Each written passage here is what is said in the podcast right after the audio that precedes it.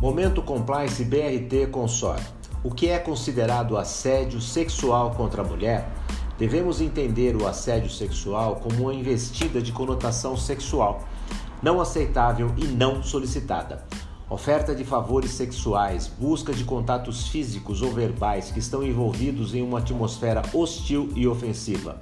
O assédio é uma forma de violência contra qualquer pessoa e considerado um tratamento discriminatório muito embora possa também ocorrer entre pessoas do mesmo sexo.